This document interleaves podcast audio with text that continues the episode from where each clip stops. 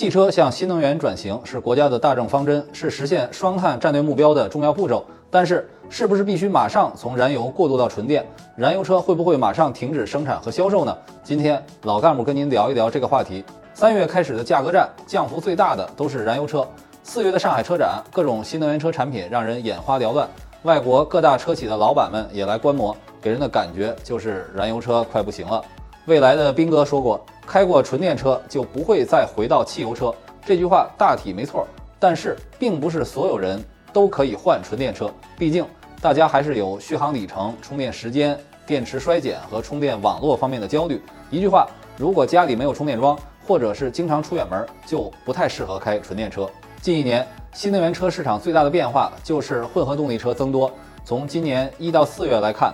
插电混动和增程式的销量差不多占新能源车的百分之三十左右，特别是比亚迪、吉利、长城等自主品牌的头部企业，都把插混作为燃油车向纯电车逐步过渡的解决方案。因为插混车续航里程长，加油充电都能解决问题，还有政策的优势。当然，还有在增程领域成功的理想和问界等品牌。油混、插混、增程和纯电。哪个更先进？网上有不少争论。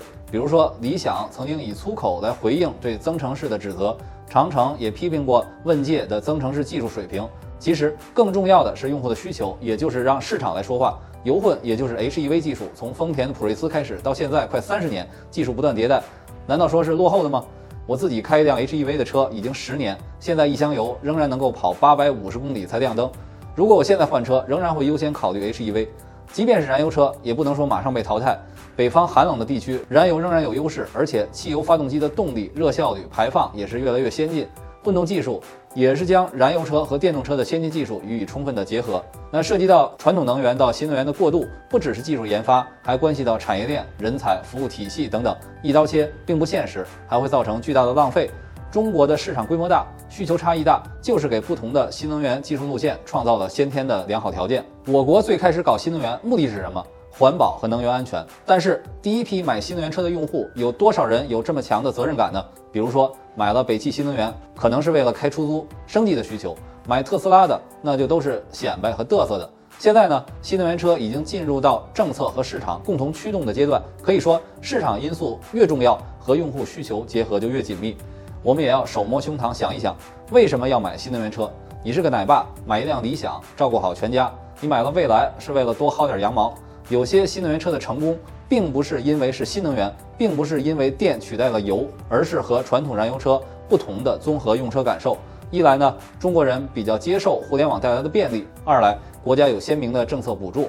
也就是说，真正改变我们的，其实是新能源加智能化。带来不一样的汽车，只有我们国家有这样强大的政策支持，有良好的基础设施，还有经济好的时候带来的种种投资机遇，带来的结果就是中国汽车在比预期快得多的情况下，实现了换道超车。在逐步的去引导世界汽车的潮流，包括一季度的出口已经超过日本，成为世界第一。包括很多合资企业在中国也主动被动的加快电动化的转型，甚至打破了价格体系，都和这样的变化有关。现在重视发展汽车，还有个原因就是对经济复苏的带动，不只是促进消费，还关系到整个产业链数千万人的生计。行业内都呼吁对产业的帮扶，但这种帮扶不能像价格战那样，可能是好心，但结果是办了坏事儿。包括政策方面。当前购置税要继续减免，但是在新能源企业大搞油电同价的情况下，包括价格、现行政策等都吃尽了红利，对燃油车也是进一步的打压，甚至 HEV 这样实用的产品仍然被排斥在新能源车的范围之外。就在昨天，环球汽车举办了同行善建科学中国新能源汽车多元发展论坛，各大汽车行业协会的负责人以及行业专家、媒体达成了共识，在坚持双碳战略目标的背景之下，能源转型不能一蹴而就。低碳和零碳汽车将长期共存，多元的新能源技术路线之间是共存、互补、竞争的关系，不能只靠政策和行政手段，要注重产业创新，最终把选择权交给市场。而政策的扶持，更重要的体现对企业研发和基础设施建设等方面。这种理性的共识，能够为科学决策提供依据，引导市场健康发展。这一话题在当前汽车市场面临挑战的背景之下，具有重要的现实意义。